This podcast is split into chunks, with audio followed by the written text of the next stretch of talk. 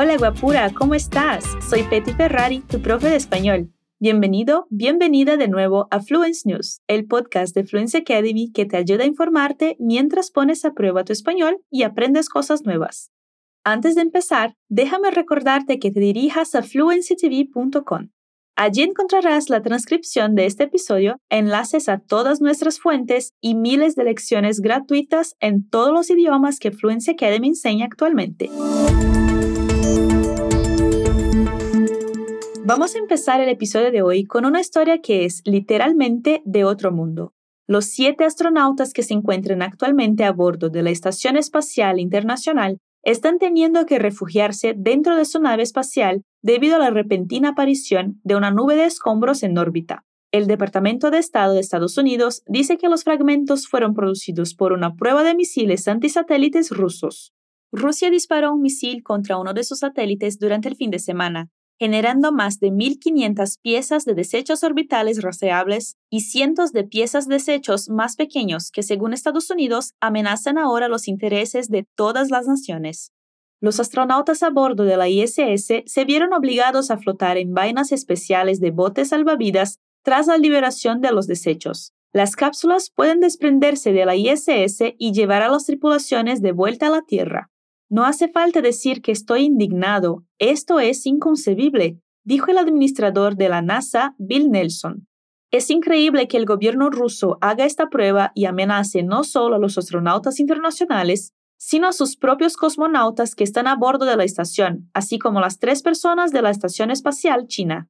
Nelson dijo que los astronautas se enfrentan ahora a un riesgo cuatro veces mayor de lo normal, ya que la ISS pasa cerca o a través de la nube de escombros cada 90 minutos. Aunque los trozos más grandes pueden evitarse relativamente, los más pequeños son más impredecibles, pudiendo causar activamente daños sustanciales.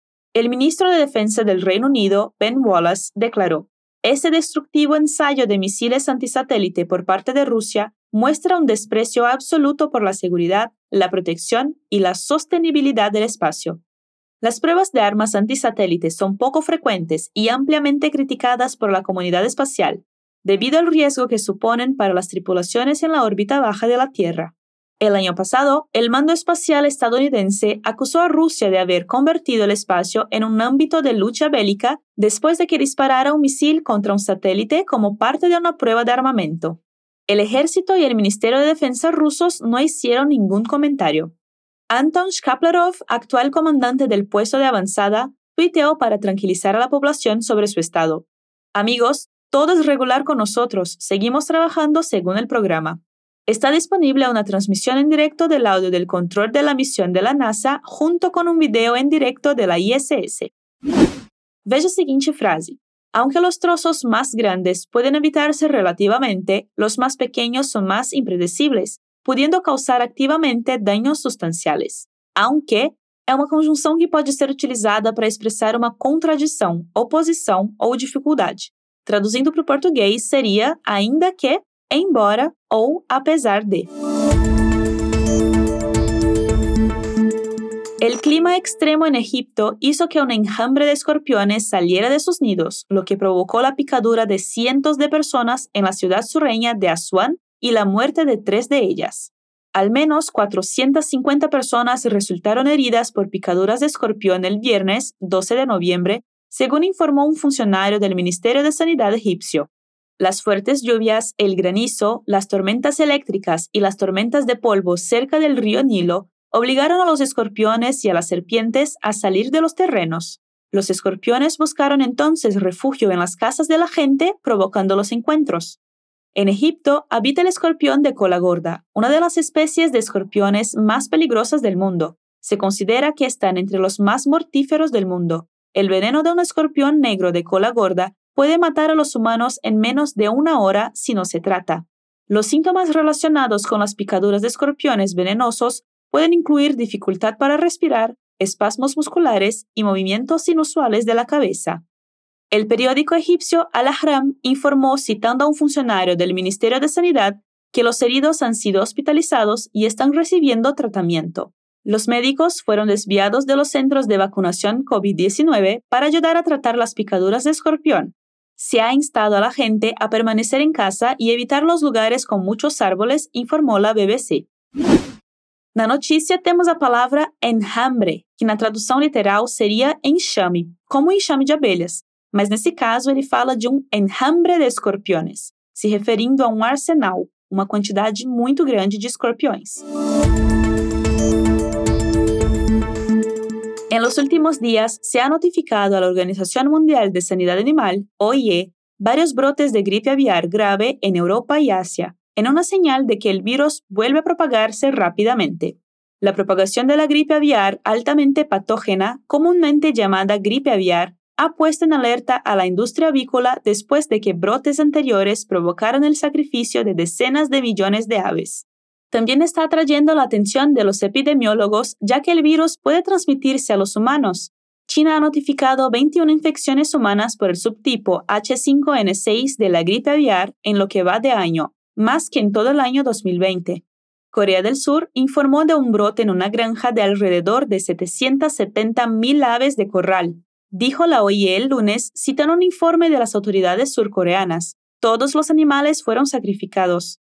También en Asia, Japón informó de su primer brote de la temporada de invierno de 2021 en una granja avícola del noreste del país, dijo la OIE, confirmando una declaración de la semana pasada del Ministerio de Agricultura de Japón.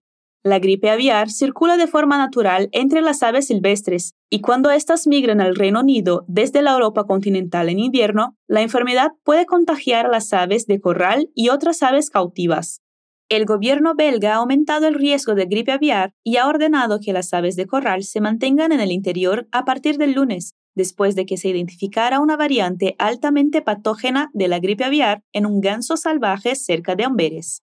Esta medida se produce después de que la vecina Francia adoptara una medida similar a principios de este mes y los Países Bajos en octubre. A principios de este mes se declaró una zona de prevención de la gripe aviar en toda Gran Bretaña, que exige legalmente a todos los criadores de aves que sigan estrictas medidas de bioseguridad después de que se sacrificara una manada de aves de corral cerca de Dundee, Escocia, en respuesta a un brote de gripe aviar.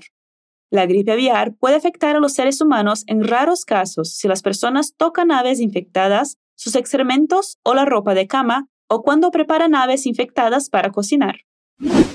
Brote é a palavra usada para se referir a um surto epidêmico em espanhol, Ou seja, essa notícia trata acerca de um surto de gripe proveniente de aves. Y por último, terminemos el episodio de hoy con una buena noticia. El mayor proyecto de paneles solares de Canadá creará más de mil puestos de trabajo durante su construcción en el sur de Alberta. Según Dan Balaban, cofundador y director general de Greengate, con sede en Calgary, que desarrolla y gestiona el proyecto. El proyecto, que recibe financiación de Copenhagen Infrastructure Partners, tendrá el tamaño de 1.600 campos de fútbol e incluirá más de un millón de paneles solares. Se espera que produzca suficiente energía para abastecer a 150.000 hogares. El parque solar, llamado Traverse Solar, está actualmente en construcción y se espera que esté terminado para el cuarto trimestre de 2022. Balaban dijo que el proyecto es único por varias razones. En primer lugar, por su envergadura. Es, con diferencia, el mayor proyecto de energía solar jamás construido en Canadá y uno de los mayores del mundo, declaró el lunes a Your Morning de la cadena CTV. Además, se está construyendo en Alberta, en el corazón del país del petróleo, lo que le parece simplemente fantástico.